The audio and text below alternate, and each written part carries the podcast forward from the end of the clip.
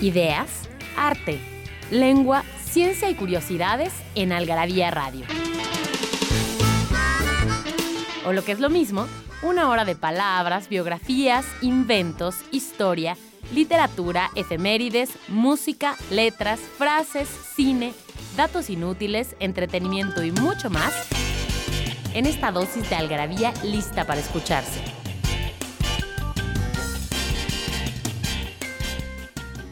Algarabía Radio. Primero, el principio. Inquipit.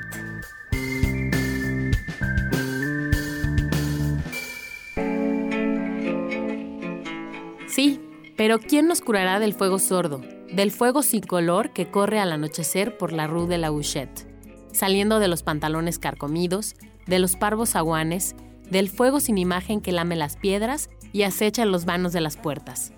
¿Cómo haremos para lavarnos de su quemadura dulce que prosigue, que se aposenta para durar aliada al tiempo y al recuerdo a las sustancias pegajosas que nos retienen de este lado, y que nos arderá dulcemente hasta calcinarnos? Rayuela, Julio Cortázar.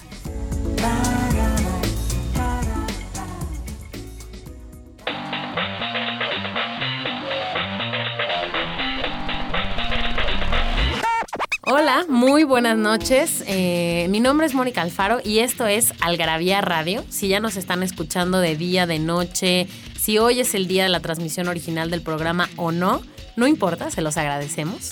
Eh, estoy aquí en la cabina con Carlos Bautista. Hola, Carlos. ¿Qué tal? Buenas noches. Y por supuesto con Daniel del Moral del otro lado del cristal, produciendo este programa. Y efectivamente, bien decías, Carlos, hoy tenemos un programa. Bien enfermo. programa bien enfermo. Claro que con los contenidos de Algarabía bien enfermo se podía prestar a cosas de sexo, a cosas de, no sé, varias, ¿no? Varios tipos. Por, medio, por vía sexual también se transmiten enfermedades más, más terribles también. Y o podría ser porque aquí en esta cabina todos estamos enfermos. Bien enfermos. Hoy, en este día, llevamos así ya varios días. Pero no, no tiene nada que ver con, con ese tipo de temas este, sexuales. Tiene que ver más bien justamente con epidemias. Con epidemias, con plagas, con enfermedades eh, que han estado a lo largo de la historia y que están hoy actualmente a lo mejor algunas. Y no es para que se pongan eh, hipocondríacos, ni paranoicos, ni le estén buscando tres pies al gato, porque no, no, no es así la cosa.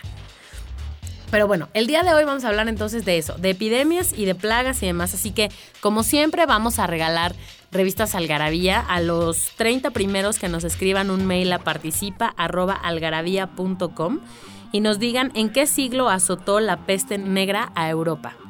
Ya saben que pueden ser de Querétaro, de Puebla, del DF, de San Luis Potosí y les mandamos sus, sus paquetes de revistas. Bueno, hubo varios brotes, pero la más fuerte, que nos digan en qué, en qué siglo fue la, la, epidemia más fuerte. Y ahorita vamos a estar hablando de eso también, así que...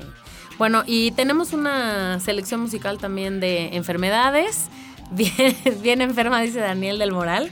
Eh, esperemos que les guste y bueno, pues nada, bienvenidos al Garabia Radio. Eh, vamos a escuchar la palabra del día y ahorita regresamos. Porque no hay mejor adicción que la adicción a las palabras. Palabra filia. Beatnik.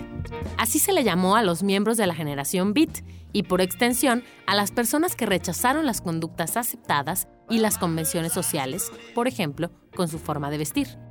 El término se compone de la palabra beat y el sufijo nick, que podría traducirse como simpatizante de los beats. El beatnik encontraba repulsivos los valores de la modernidad y se refugiaba en la vida nocturna, las drogas y el alcohol. Era promiscuo y construía activamente una expresión de contracultura. seen too much.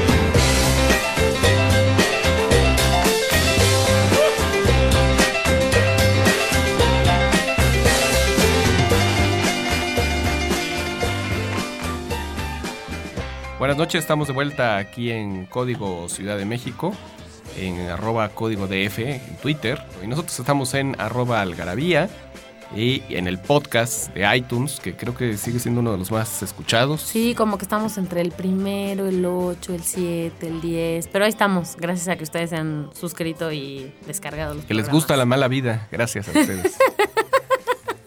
que les gusta la que vida están bien enferma. enfermos para escuchar esto. Bueno, eh, pues empezamos con el tema. Pues sí, bueno, eh, finalmente cuando uno habla de enfermedades, de microbios, de todas estas, eh, pues estos bichos que nos afectan, que nos merman la salud, uno pensaría, bueno, este, ¿por qué no podemos eh, acabar con ellos de una vez con un super antibiótico o con super eh, retrovirales, cosas por el estilo? Y pues resulta que pues también los microbios son parte del, del sistema evolutivo de la naturaleza, son eh, pues criaturas por llamarlo de alguna manera. Por ejemplo, los virus, los científicos todavía no determinan si son animales o si son eh, pues una especie como de va a sonar va a sonar medio técnico, pero como A una ver. especie de programación eh, genética, Ok. eh, porque en- hay quienes dudan de considerar los seres vivos porque pues no tienen una, una- una estructura celular, sino que son una, una información eh, genética que, se, que busca eh, alojarse en una, en una célula y reproducirse. Y es, digamos, como un. como, como un- una, una especie como de programación automática, ¿no? O sea, no tiene voluntad, funciona. eh, de- de- ahora sí que por su simple biología, ¿no? Pero, eh, pues los bichos, eh, de alguna forma, también son el resultado de nuestra historia evolutiva, ¿no? Por ejemplo, pues eh, el sarampión, la varicela, la gripe misma, son el resultado de eh, la forma en que hemos interactuado con los animales. Por la. Dices también por, por el- todo el, el tema de la zoonosis. ¿O por, ¿O por qué? Bueno, la zoonosis es, es, digamos, la forma más directa de que eh, se transmitan ciertas enfermedades. La, zoonosis es, esta, es esta situación en la que una enfermedad se transmite de un animal al ser humano, ¿no? Eh, sí, pero porque ha habido una interacción, ha habido un tiempo de, de convivio, de, digamos, de, de vida en común Ajá. con estos animales y es así como estos animales absorben ciertas características de eh, algunos eh, parásitos, virus, eh, bacterias que en origen solo eran del- del ser humano, se adaptan a otro, a otro ser vivo, evolucionan o mutan y entonces ya se convierten en otra cosa y cuando vuelven al ser humano entonces ya son eh, bastante peligrosos y hasta pueden generar epidemias. Ok, epidemias como estas que has estado diciendo, ¿no? Algunas de las más devastadoras, este, pues la influenza, la viruela, la tuberculosis, El sarampión. el cólera, Sí, sí, ¿no? sí.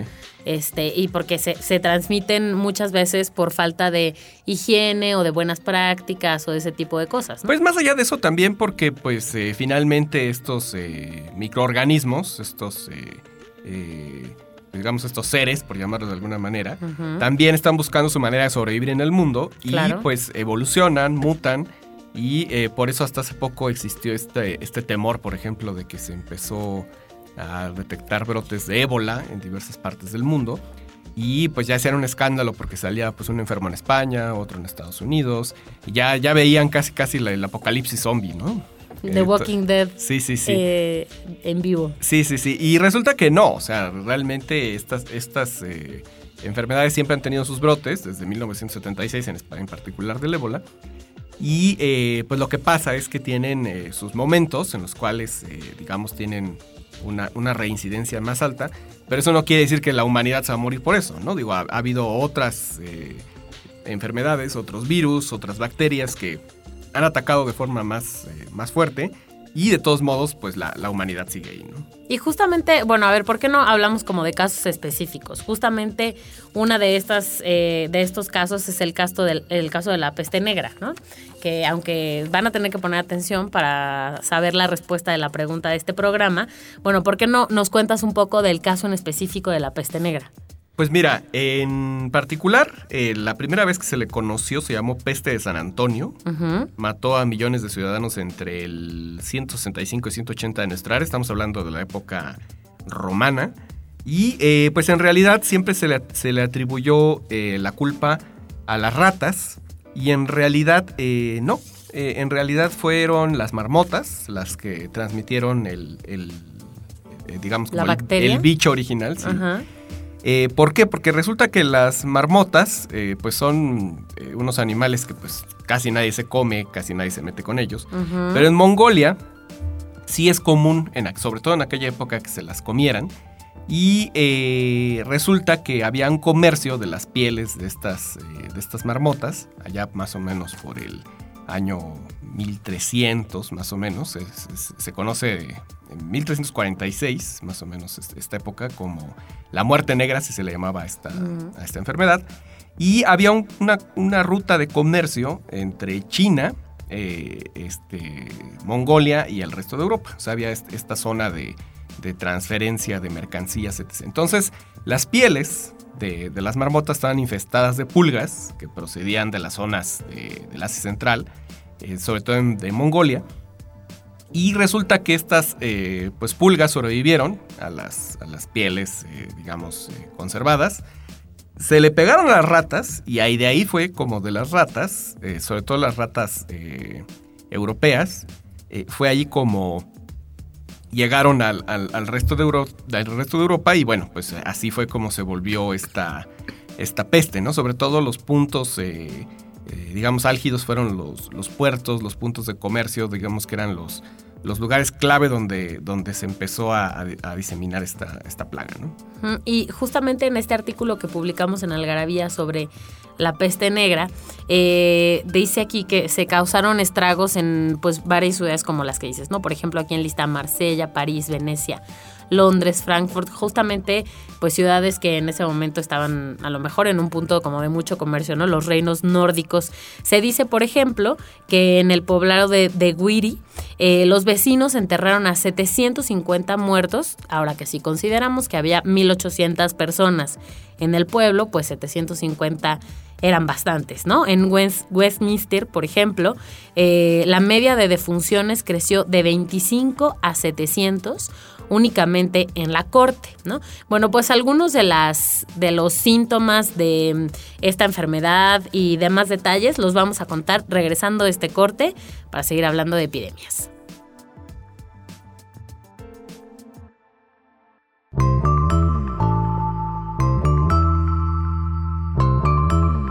Libros que hablan de lo que todos hablan, pero nadie escribe. Algarabía Libros. Frases para no olvidar.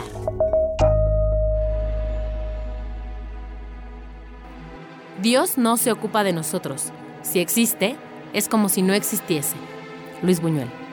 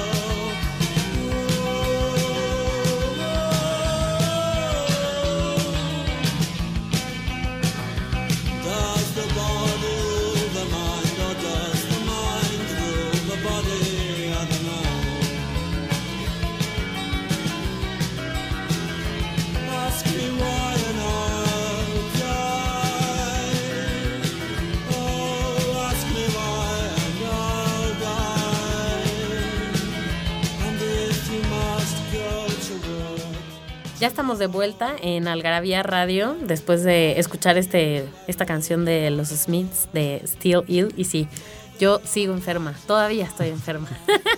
Pero bueno, de eso no es nuevo. Eso ya Eso no se te quita nunca. Sí, eso ya. Sí, es costumbre. Bueno, estábamos hablando de la peste negra. Este, no olviden que nuestra pregunta de este programa es cuál es el siglo en donde principalmente eh, azotó la peste negra a Europa y solo tienen que mandar la respuesta a participa.algarabía.com. Y bueno, decíamos que algunos de los síntomas que presentaba la gente em, con la peste negra podían ser convulsiones, eh, vomitar sangre y justamente que la piel se volvía eh, color negro, ¿no? Con esta peste y morían en tres días exactos, se debía, ¿no? Obviamente esto no nada más tenía consecuencias, o sea, la epidemia no nada más tenía consecuencias propiamente de salud, sino de, eh, por ejemplo, religiosas, ¿no? En este caso, muchas de, de, las personas como que radicalizaban sus prácticas religiosas y entonces estaban obviamente temerosas del contagio y algunos entonces se ponían extremadamente religiosos y pasaban la vida rezando y otros decían, pues ya, pues yo ya, ya estuve, de todas maneras nos vamos a morir todos.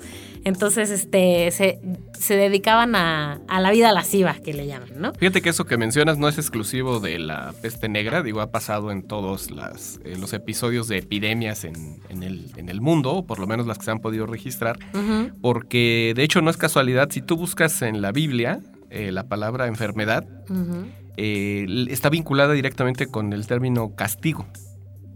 Es decir, el concepto no, no tiene que ver con un asunto de padecer un, mal, sino quiere decir como merecer. O sea, como que la propia enfermedad, enfermedad ya es un castigo. Ya es un castigo, un castigo divino, ¿no? De alguna forma eh, está vinculado a, pues uno, lo inexplicable, obviamente en aquella época no tenían ni idea de los microorganismos, o sea, de los patógenos, de los virus, de Mucho las menos bacterias. cómo atacarlos. Por supuesto que no.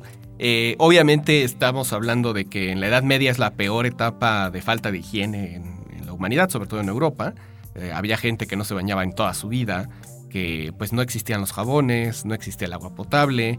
Eh, Pero deja todo eso, ni siquiera el sistema de drenaje. No, nada, o sea, todo está mezclado con todo. Eh, los desechos, sobre todo en las ciudades muy pobladas, por ejemplo, París, pues todo está, toda la, ahora sí que literal, toda la mierda, literal de toda la gente, pues está mezclada con pues los ríos, este, las calles, o sea, todo eso se iba hacinando. Imagínate la, la la, porquería que era vivir en, esos lugares. Y por eso, por ejemplo, este, Luis XIV eh, ordenó construir el Palacio de Versalles en, pues, un lugar que era de, que, usaba de práctica de caza, su padre, que era casi un pantano, era un bosque mezclado con pantano, porque París era inhabitable, o sea, era, era la, peste y la forma tan, tan asquerosa que había adquirido ya la, la ciudad, pero sobre todo que era una ciudad amurallada. Porque lo que tú dices es cuando se construyó el palacio y cuando vivieron ahí, ellos sí tenían ciertas prácticas de higiene. No, sí, obviamente no. O sea, todas estas características eh, de, poquísima salud y de terrible suciedad, estamos hablando de las clases bajas y del pueblo. Eh, no necesariamente, ¿eh? era tener, tenía que ver un asunto más de hacinamiento y de falta de prácticas de, higiene, ¿no? Por ejemplo, los romanos, en particular los griegos, eh, tuvieron prácticas de higiene pues muy, muy avanzadas para, para, su época. Eran culturas que tenían mucho contacto con el agua, por ejemplo los árabes, que tenían fuentes en todas sus calles y en todas sus eh, prácticas, eran, eran muy limpios. Y eh, pues todo esto se acaba cuando pues, reina la, la, cristiandad, entra la, la, famosa época del oscurantismo. Hay, hay, quienes dicen que está un poquito, digamos, satanizada esta época de la Edad Media, pero en sí, sí, sí fue horrible porque, pues uno se, se, vinculó el, el, ver al cuerpo, limpiar el cuerpo con un pecado o con una cuestión sucia por, el hecho de evitar el, el autoerotismo o el erotismo. Y pues obvio, este, se generaron este, costumbres, eh, pues literal muy puercas. y, eso, y eso fue el caldo de cultivo para que surgieran estas epidemias tan terribles, ¿no? Claro. Y bueno, pero ¿dónde está? Eh, explícame un poco dónde está esta idea también de que el baño era visto como una como una actividad también medianamente como religiosa, ¿no? Como esta cosa de que se relacionaba con la purificación del alma. Bueno, depende en dónde, ¿no? Por ejemplo, el, el bautizo tiene esa, esa finalidad, ¿no? El hecho de que no te ponen tantita agua nada más, ¿no? Sino te sumergías en un río para, digamos, lavar tus pecados ante Dios y eh, pues salir este, renovado de alguna manera. Pero pues depende también de, la- de las prácticas, de la región, de la época, porque pues todo, todo, había muchas sectas, o sea, no había, no había una religión única, ¿no? O sea, había muchas variantes. Y eh, el asunto es que en general, pues sí, no había conceptos eh, básicos de higiene. Y esa fue el- la principal razón de, de que se ocurrieran estas pandemias. ¿no? Bueno, y además de mal, obviamente, cómo terminó este asunto de la peste negra. Ah, pues unos empezaron a dar cuenta que había eh, contagio con, con los enfermos. Eh, eh, se empezaron a dar cuenta que si, por ejemplo, los, los enfermos los aislaban en, camas, es decir, eh, es decir, donde murió uno, no luego luego pusieran a otro eh, que, Sano. que se estaba recuperando o sano, pues de inmediato se enfermaba, se dieron cuenta que había eh, algún factor que, que- que los enfermaba, obviamente no tenían ni idea que eran este, por contagio. No, un poco es más bien como prueba y error, ¿o qué? Exacto, por cuestión em, empírica. Y entonces, por ejemplo, en los hospitales empezaron a separar a, a los enfermos, eh, digamos, por su grado de gra- por su nivel de gravedad, por eh, digamos, los, los que morían, pues ya tenían prácticas de quemar las ropas o de. Porque durante mucho tiempo se quedaron también ahí, ¿no? O sea, los dejaban en la calle, si se morían ahí. Sí, claro. Pues, obviamente esto... Entonces, para, para eliminar la posibilidad de contagio, pues eh, eh, literalmente incendiaban las, la- las ropas, a veces hasta la cama del, de- del difunto, ¿no? Bueno, ¿y qué, qué otra mm, gran epidemia como esta podríamos mencionar? ¿Alguna otra? Pues mira, hay varias, según este, digo, una muy histórica, muy famosa que está registrada, es la epidemia de Atenas, que ocurrió durante la República de Pericles, que es justo la, la época en la que se habla de la época de oro de la democracia, es, digamos, en la práctica el modelo democrático que hasta la fecha persiguen todas las repúblicas o todos los que aspiran a una forma participativa de la sociedad con la responsabilidad social, etc. Y eh, justo en esta época, que es cuando se da el esplendor de la filosofía y de las artes y de la cultura, en, en Atenas en particular, eh, pues Pericles, que era, digamos, el, gobernante, eh, veía una situación muy bollante de, de su ciudad, que era una ciudad-estado, no es nada más un lugar eh, poblado, sino que era todo un concepto. Y eh, decide irse a la guerra con, con- los eh, eternos enemigos de los, de los atenienses, los, los espartanos. Y pues coincide con una, con una epidemia. La situación se agrava porque como estaban en guerra, estaban atrincherados dentro de la ciudad que estaba amurallada. Y eh, el problema es que los campesinos se prácticamente acamparon en las calles y fueron los primeros que empezaron a caer como Los moscas. campesinos atenienses, ¿no? Eh, sí, los campesinos, Que digo, en realidad no, no, o sea, ellos no vivían en esta ciudad y entonces No. van ahí por la guerra. por la guerra, digo, como para eh, protegerse o para no morir en, en Ujú. combate. Y como quedan hacinados, eh, encerrados por el enemigo, o sea, no pueden salir y la ciudad está amurallada, y, y empiezan a, a sucederse los, los casos de, de- de enfermos. Entonces, no pueden deshacerse de los enfermos, eh, se vuelve una situación de hacinamiento, y eso, eh, primero, pensaban que era una señal de los dioses, ¿no? Decían, ya, ya este, eh, Zeus quiere que, desaparez- esta guerra. que desaparezcamos, hicimos mal en entrar a la guerra, eh, pues es to- toda esta serie de, de explicaciones eh, supersticiosas. ¿Por qué? Pues porque no había nada eh, científico que les pudiera, que les pudiera Y ayudar. luego ¿no? también estaba la idea de que probablemente los espartanos habían hecho algo para contaminar el agua o para darles esta enfermedad, ¿no? Eh, lo sospechaban, pero después, eh, pues hasta los mismos espartanos este, temían que entre sus tropas fuera También se a contagiarse. Así que al gra- cuando estuvo en la, en la peor situación, prefirieron este, abandonar el campo de batalla por miedo a, a contagiarse de la, de la famosa... Detener la guerra, básicamente. Sí, de, bueno, de la, la detuvieron por partes, porque conforme iba, iba mermando la epidemia, volvían, volvían a atacar, ¿no?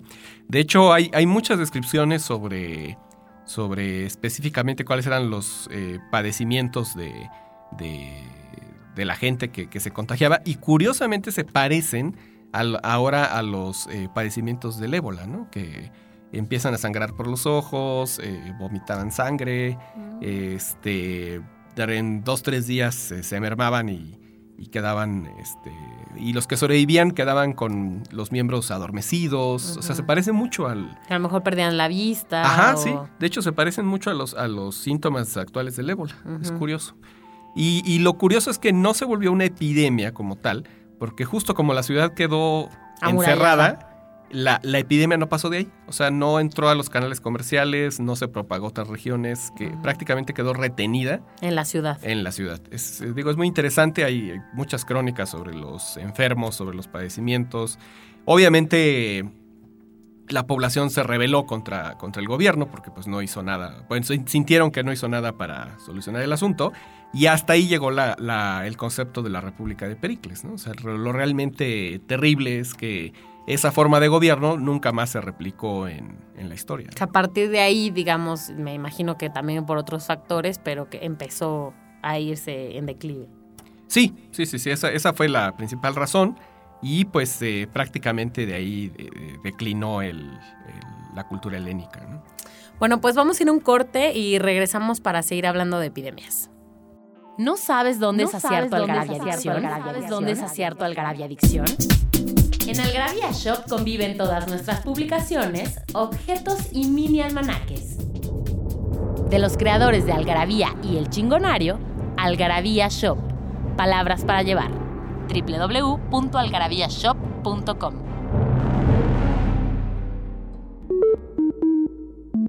En Algarabía Radio queremos saber lo que piensas. Encuéntranos en Twitter como arroba algarabía y en Facebook e Instagram como revista algarabía. Perdimos estabilidad. No sabemos de qué lado vamos a quedar parados. Se agotó lo natural. Mentimos una vez más. No cantamos la verdad. En nuestra vida real siempre fuimos decadentes, tuvimos la libertad apretada entre los dientes. Alguien cantó no va más con los párpados pegados por un sueño postergado. Nos cansamos de luchar. Demasiada camiseta cada vez menos gambeta. La sonrisa cuesta más. ¿De qué país estoy hablando? Las neuronas van marchando. Mucho traje de fajina, pero sobra cocaína. Y con el precio que tiene, este lugar me conviene. Gente fina, delincuente. Algunos ya diputados y brindo por nosotros los tarados que les pagamos. Antes pelo, ahora gente, antes lucha, ahora circo, antes pan, ahora clonazepam. Pastillas, la última esperanza negra. Mm, podés pedirle pastillas a tu suegra. No me digas la verdad. ¿Qué tal? Buenas noches, estamos aquí en Código Ciudad de México, arroba Código DF en Twitter y nosotros somos arroba Algarabía. Eh, pues aquí en un, en un programa más de Algarabía Radio, no sé si sea noche, día, mañana, madrugada que lo estén escuchando, si lo están escuchando en vivo, se pueden ganar unas revistas que no hemos repetido el premio. Sí. Eh, hay 30 paquetes con tres revistas cada uno de estos paquetes y responden a participa.algarabía.com. ¿En dónde, en qué lugares las pueden recoger? Querétaro, eh, San Luis Potosí, Puebla o aquí en el DF en nuestras sucursales de Algarabía Shop. Es por eso que son en esas ciudades, porque ahí es donde están nuestras sucursales. Así que solo tienen que mandar la respuesta a participa.algarabía.com. Y la pregunta es, ¿en qué siglo fue la peor epidemia de la peste negra en Europa?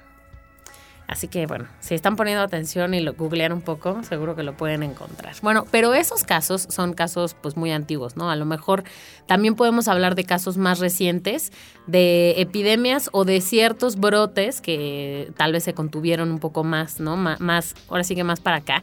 Ya hemos hablado alguna vez de este libro que publicamos con la Secretaría de Agricultura del Itacate del Viajero y aquí vienen varios ejemplos. Por ejemplo, en 1991, un avión de aerolíneas argentinas que hizo escala en Lima, en Perú, llevó a una decena de personas infectadas de cólera a Los Ángeles, California. Debido a los brotes que surgieron de esta enfermedad en Estados Unidos, se pudo localizar el origen de la epidemia en Perú y así emprender medidas de higiene para erradicarla, no solamente en Estados Unidos, sino más bien en Perú. O por ejemplo, el caso de la fiebre aftosa, en 2001, eh, este virus, el, causante de la fiebre aftosa, fue capaz de cruzar el Canal de la Mancha por, a través del viento y llevar esta enfermedad a las Islas Británicas. O sea, no es solamente, por ejemplo, como el caso que tú estabas diciendo ahorita, en la piel de un animal o propiamente de persona a persona, sino este caso es eh, un caso en el que viajó a través del aire, ¿no? Eh, por ejemplo, también aquí hay un dato importante, que es cada año se registran entre 55 y 70 mil víctimas de rabia en el mundo. La mayoría de estas víctimas son niños y 99% de, de, estos casos se debe a mordeduras de perros infectados. De ahí eh, la importancia de vacunar a nuestras mascotas y tener el control ¿no? de, de su salud. O por ejemplo está el caso de la encefalopatía espongiforme bovina, que fue a lo mejor hace un poquito más, en Las famosas vacas locas. Exactamente. En abril de 1985 se detectó en Reino Unido la primera vaca, la primera res afectada con esta, eh, con esta enfermedad, el, mal de la vaca loca, encefalopatía espongiforme bovina.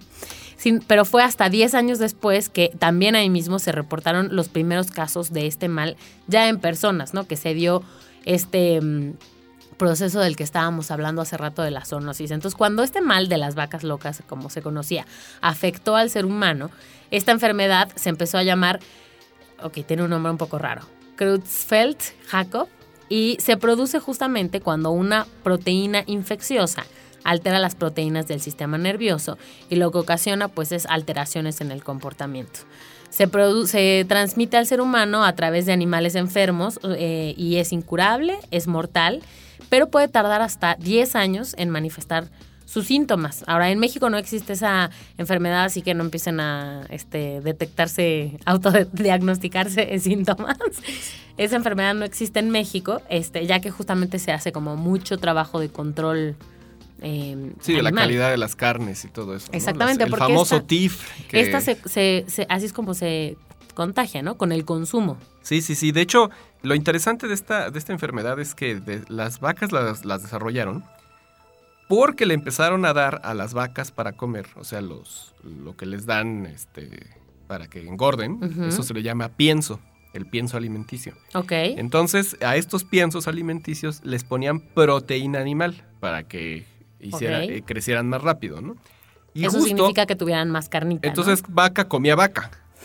literalmente. Entonces, por esta, por esta eh, digamos, esta costumbre de empezar a alimentar a las vacas con proteína que en su dieta natural no tendrían por qué consumirla, mm. generaron este, este, este virus, esta mutación, justo por una, una carne infectada. Y eso es lo que, lo que ocasiona, digamos, se mutó en este virus y, lo curioso es que todas estas mutaciones ocurren por este vínculo entre ser humano y animales. Por ejemplo, eh, el sarampión viene también de. Es, una variante del tifus bovino, o sea, surgió por el, contacto con, las vacas. La tuberculosis también, es decir, a partir de el consumo de leche bronca, es leche que no se, que no servía. De hecho, Kafka murió de eso, por tomar leche, ¿Ah, leche entera, sí. Eh, eso es tuberculosis o brucelosis. Eso pasa. La viruela, eh, de hecho, de ahí viene el concepto de las vacunas.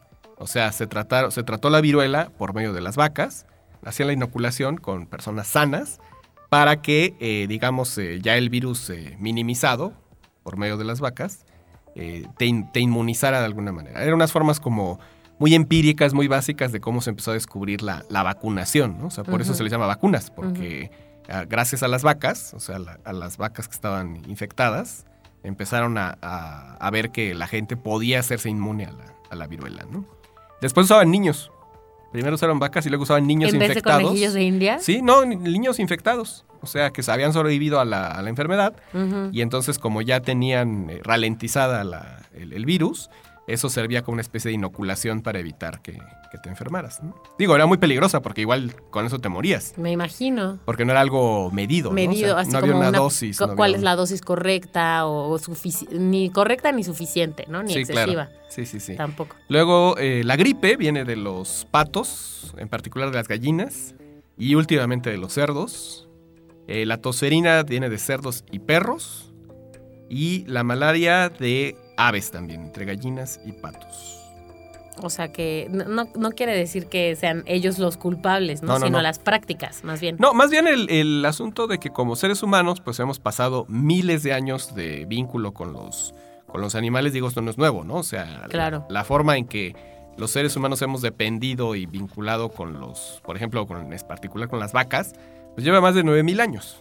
Entonces, e- eso eh, con el tiempo eh, va generando, este, este vínculo de la domesticación de los animales, va generando eh, estas enfermedades infecciosas familiares que eh, de alguna manera literal nos hermanan con estos animales.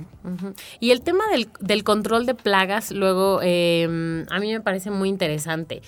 Cómo, ¿Cómo se hace? A ver, justo lo que decías, la plaga es cuando hay un exceso de una especie en algún lugar, ¿no? De cualquiera que sea esta especie. Sí, puede, Puede ser, ser- conejo, mosca, rana, lo que O, sea. o flor, ¿no? O sea, Sí, o sí. planta, o sea, lo que sea. Sí, ¿no? sí, sí. Es, sobre todo que altera el, el equilibrio eh, del ecosistema, ¿no? Es decir, o sobre todo cu- ocurre cuando hay especies que no son endémicas. Por ejemplo, cuando, pues, eh, por ejemplo, los, los eh, ingleses que llegaban a la zona de Australia, Nueva Zelanda, toda esa parte, y soltaban a sus perros y sus gatos y los perdían.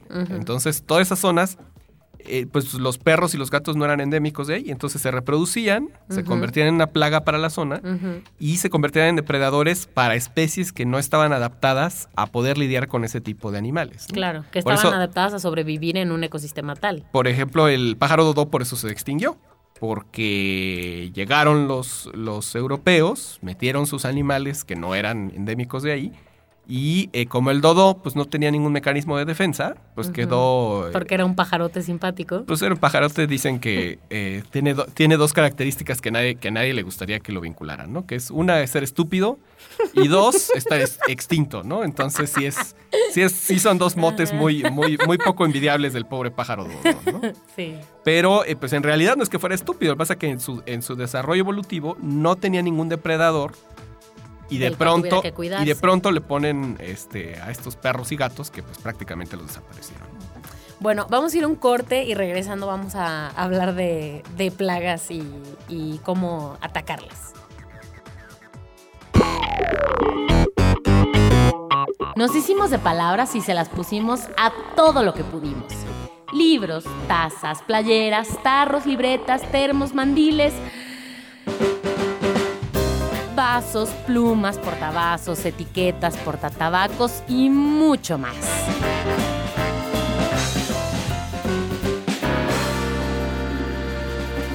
Objetos irresistibles en algarabíashop.com. Mexicanos somos y en el camino andamos.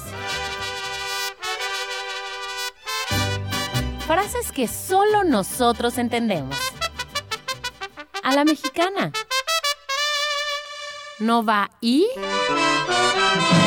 Esta frase viene cargada de indignación y resentimiento contra alguien que ha defraudado nuestra confianza. Normalmente remata una narración en la que quien la dice había compartido información confidencial, una opinión o un trapito sucio con alguien y había pedido no revelarlo, pero el otro lo cuenta. Sería un equivalente de ¿puedes creer que? Por eso, los signos de interrogación son imprescindibles. Por ejemplo, eso del concierto al aire libre era solo para cuates y no van y lo publican pinches periodistas.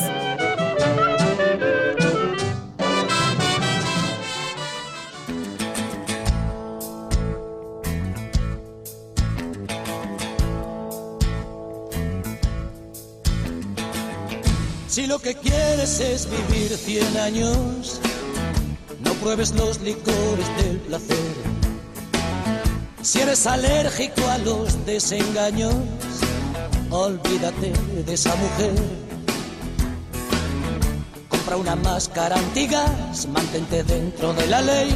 Si lo que quieres es vivir 100 años, haz músculos de 5 a 6 y ponte gomina que no te despeine el vientecillo de la libertad. Funda un hogar en el que nunca reine más rey que la seguridad. Evita el humo de los clubs, reduce la velocidad.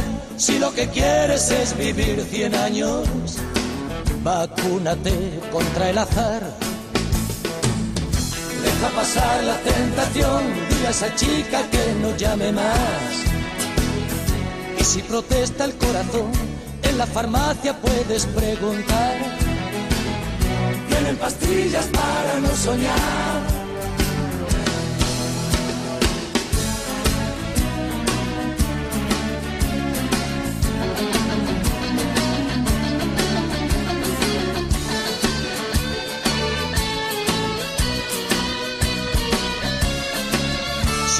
ser Matusalén, vigila tu colesterol.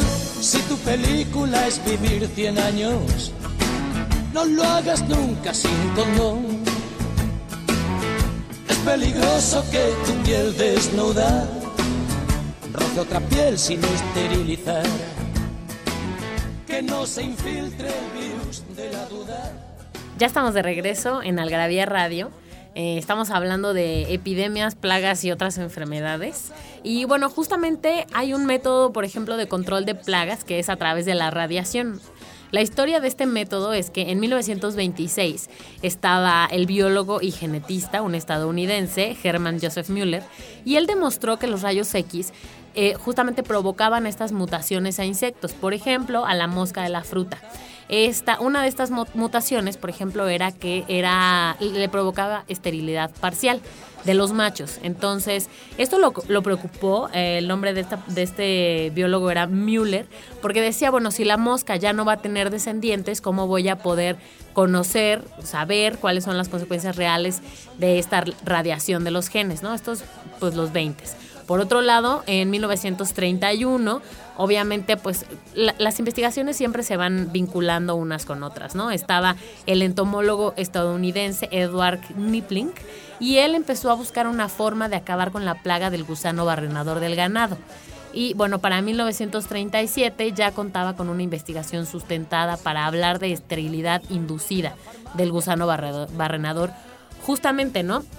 Y bueno, de hecho, mm, tal vez algunos de ustedes no lo saben, pero la técnica, esta técnica del, insecto estéril, es muy bien aplicada en México y es muy famosa. O sea, México es uno de los países pioneros en implementar la técnica del insecto estéril para el control de plagas. De hecho, hoy hay eh, unos criaderos de moscas, la mosca del Mediterráneo, por ejemplo, dos moscas de la fruta nativas de México y del gusano barrenador del ganado. Estas eh, criaderos están en Tuxtla, si no me equivoco. Sí, en Chiapas, sí. Y justamente lo que hacen es que para evitar eh, que afecten a la agricultura y al ganado y demás, lo que se hace es someter a estas moscas a radiaciones y así eh, provocar que ya, que, ya no puedan reproducirse más, ¿no? Sí, lo que pasa que es, es un criadero de moscas, o sea, tienen literal, producen millones de moscas, pero están eh, radiadas con cierto tiempo y con cierta medida, les dejamos como para que queden estériles pero sobrevivan.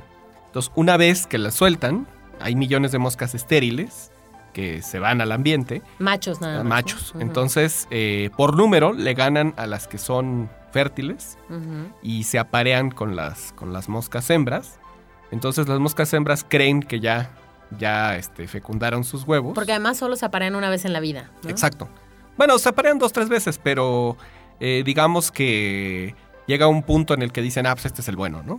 Entonces, porque además eh, hay una característica de que estas moscas eh, radiadas resultan más atractivas para, para las moscas hembras. ¿Para las hembras? Ajá. Mm, o sea, hay, hay, un, hay un este, factor Eh, digo, ahorita sería medio complicado explicar por qué resulta así, pero eh, estadísticamente resulta que las, eh, las moscas hembras se sienten más atraídas por, por estas moscas radiadas, entonces digamos que les dan preferencia, se aparean con ellas y creen que ya están este, fecundados sus huevos, los sueltan, pero quedan estériles. Entonces, gracias a eso se evita las plagas de moscas y lo interesante aquí es que uno dirá, bueno, ¿y cómo surge una plaga de mosca? Una plaga de mosca puede surgir de la forma más simple del mundo. No sé si eh, ustedes eh, se han fijado, eh, sobre todo en los aeropuertos. Ah, últimamente en las estaciones de autobús ya lo están implementando también en algunas, sobre todo las que van del sureste para el norte del país.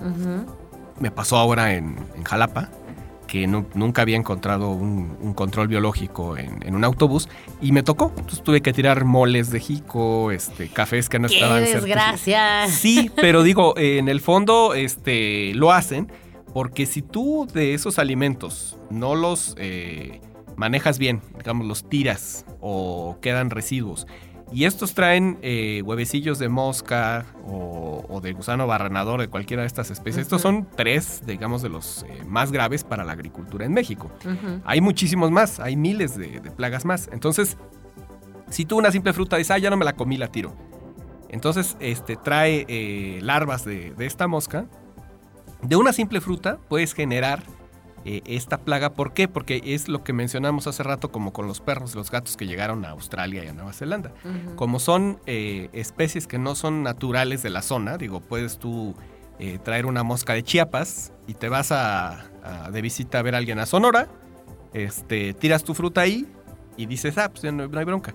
Pero por ejemplo en Sonora es, tiene una certificación internacional de que ahí no hay mosca de la fruta. Entonces llega esta mosca de la fruta, si logra eh, inocularse o meterse a los plantíos, generas una epidemia. ¿Por qué? Porque no tiene que la, que la, que la, que la detenga. O sea, no hay ningún mecanismo biológico natural que pueda contrarrestar.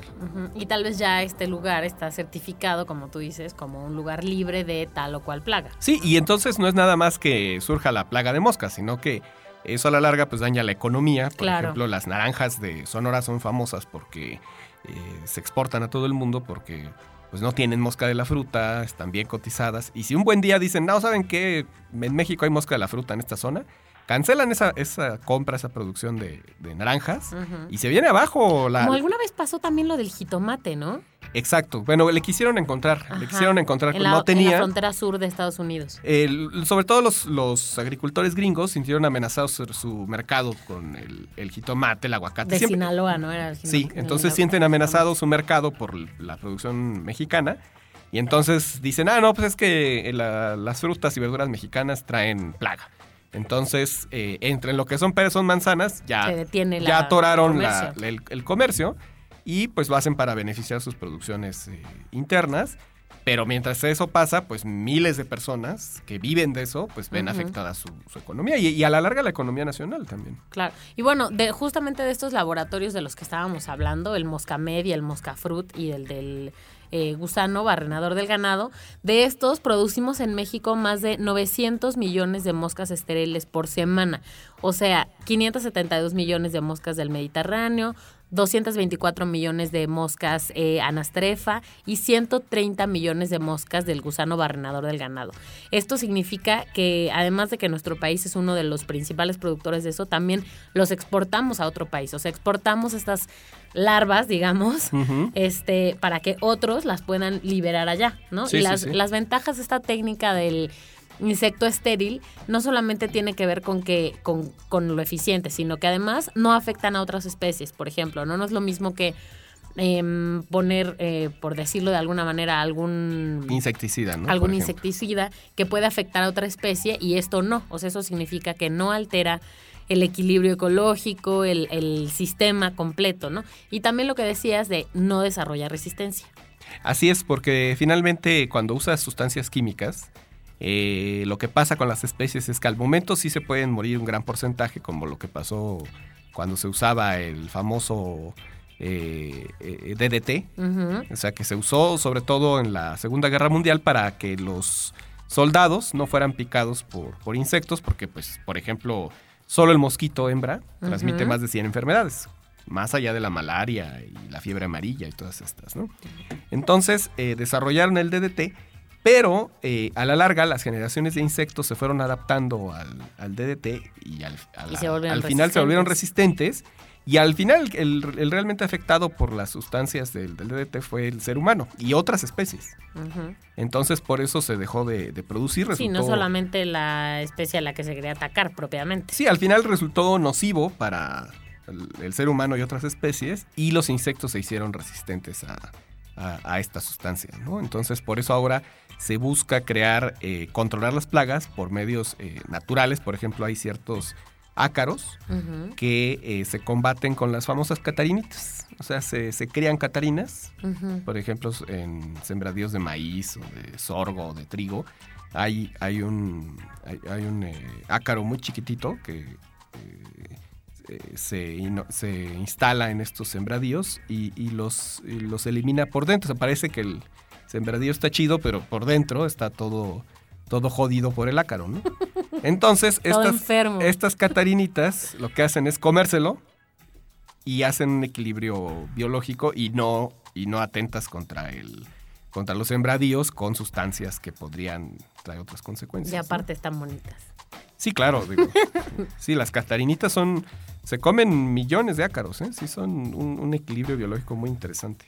Oh, y ahora que mencionas a los ácaros, este. ¿Qué, con los ácaros de la cama? ah, no, eso es otra cosa. Esos son otra cosa. Esos son. Eh, pero esos, fíjate, esos se comen, la mayoría de los ácaros son benéficos porque se comen las células muertas de tu cuerpo.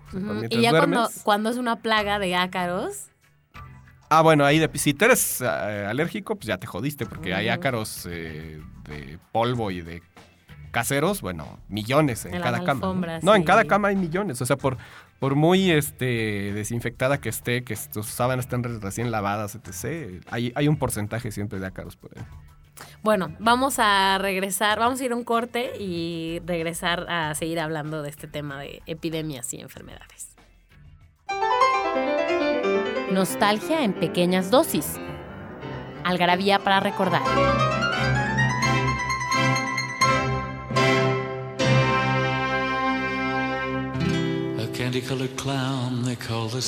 El 8 de diciembre de 1988, Roy Orbison, famoso por canciones como Only the Lonely, Oh Pretty Woman y Crying, muere debido a un ataque al corazón. El 17 de diciembre de 1973 se estrena en Estados Unidos Sleeper, El Dormilón, de Woody Allen, protagonizada por él mismo, Diane Keaton y John Beck sobre un hombre que es congelado y llevado al futuro. El 8 de diciembre de 1980, John Lennon es asesinado afuera de su departamento en Nueva York.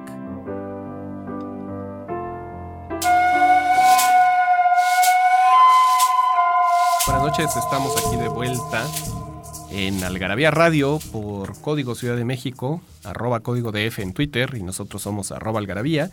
Repetimos la pregunta, ¿no? Que se lleven ya, ya, ya quedan poquitas revistas, ya llévenselas todas. la pregunta es, ¿en qué siglo principalmente fue que azotó la peste negra a Europa? Y tienen que mandar la respuesta a participa.algarabía.com, ya saben, del DF, de Querétaro, de Puebla, de San Luis Potosí, para que puedan ir a, ir a recoger su premio a una de las sucursales de Algarabía Shop. Eh, que por cierto, si quisieran alguno de los ejemplares de los libros, de las revistas de las que hemos estado hablando.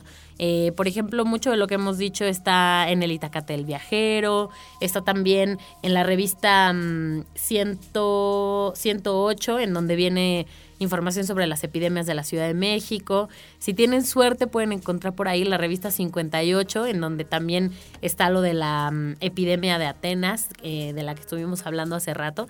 Y si no tienen ninguna de estas tiendas cerca, pueden entrar a algaraviashop.com y comprarlas y se las mandamos hasta la puerta de su casa. Para que no digan, si no se las pueden ganar, se las vendemos. Exacto, así es. Y si no, entren a, la tienda de iTunes y ahí está digital Algarabía. Ahí la encuentran eh, en una especie de formato PDF y está muy legible, muy amena. Para que la puedan llevar a donde Hay quieran. unas gratis siempre, ¿no? Y para Sí, que bajen y, lo además prueben. la ventaja, digamos, de también de comprarla, de leerla en digital en el kiosco de iTunes, es que ahí están todos los números, casi todos, ya estamos llegando a los primerititos números de Algarabía, incluso de los que ya no hay ejemplares impresos, eh, ahí pueden eh, completar su colección. Parece que de la 30 para atrás ya no hay ni uno, ¿verdad? No, ya no hay. hay eh, sí hay algunos perdidos por ahí de la 13, de la 14. Pero son ya rarezas, Son rarezas, sí, sí, sí. sí, sí, sí. Sí, de la 30 para atrás ya se agotaron todos los, todos los impresos. Y bueno, hablando de, de esto de las epidemias, uno diría, pues suena muy lejano, este, a mí nunca me va a pasar, etc. Pero eh, toda la historia de la humanidad ha estado eh, vinculada con estas epidemias. Acordémonos cuando fue la famosa H1N1, Ujú. cómo se puso la cosa al grado de que se cancelaron todo tipo de viajes, cines, reuniones eh, masivas. Y gracias a eso, gracias a esa acción de prácticamente aislamiento de la gente, fue que se evitó la, la epidemia, porque sí estaba todo, todo puesto para que fuera una pandemia espantosa. O sea, sí, sí estaban muy espantados, no solo en el gobierno, en la, eh, en la Organización Mundial de la Salud estaban tronándose los dedos porque ya veían algo peor que China. Pero el hecho de que la gente eh, sí lo asumiera con responsabilidad, eh, no tanto por usar tapabocas, pero sí por lavarse las manos, por eh, tener prácticas de, de, de evitar posibles contagios, es decir, la gente se dejó de saludar de beso. Bueno, escuchabas a alguien toser o Y estornudar corrías. y corrían o peor aún, este, pues casi casi querían linchar al que estaba este, estornudando o tosiendo, ¿no? Déjame decirte que cuando justo se levantó ya toda esa alerta y ya podías volver al cine y todo eso, eh, fui al cine y había bien poquitas personas Ajá. y fui con una persona que estaba enferma. De, de gripa, ¿no? Sí, Pero sí. de- todo bien, todo bien. Entonces llegamos a la sala, empezó la película y además era una película de llorar y llorar Oh, y llorar. Entonces mi acompañante se sonaba y se sonaba y se sonaba y la gente como que la volteaba a ver y decía, chale, no estará enferma. sí, como que nadie se sentó al lado de nosotros. Sí, bueno, eso ya entra en, la- en el rollo de la psicosis, pero es otro rollo, ¿no? Pero digo, lo interesante, un dato interesante de, esa, de ese momento es que descendieron de forma abismal la venta de eh, medicamentos contra eh, enfermedades gastrointestinales, porque la gran mayoría de la población asumió estas prácticas de higiene extremas y entonces prácticamente, por lo menos por un par de semanas, desaparecieron las enfermedades eh, gastroinfecciosas de México. Fue Sí, algo, que, fue que algo en teoría no tenían nada que ver con la con, con el virus inicial, ¿no? Porque era pues de influenza, pero pues que tenía directamente todo que ver. Bueno, los invitamos a que conozcan eh, este libro, por ejemplo, El Itacate el Viajero, en donde también hablamos de la fiebre hemorraica de los conejos, esta enfermedad, el virus del amarilla- amarillamiento letal del cocotero, eh, otros virus como la cochinilla rosada, todas estas cosas que son muy interesantes y las revistas que comentábamos hace un rato. Y bueno, pues nos escuchamos aquí la próxima semana. Eh, no dejen de mandarnos sus respuestas a participa.algarabía.com en qué siglo azotó principalmente la peste, negra, la peste negra a Europa. Y pues nos escuchamos el próximo martes. Gracias a Daniel del Moral y pues a ustedes por escucharnos. Buenas noches a todos, gracias. Bye.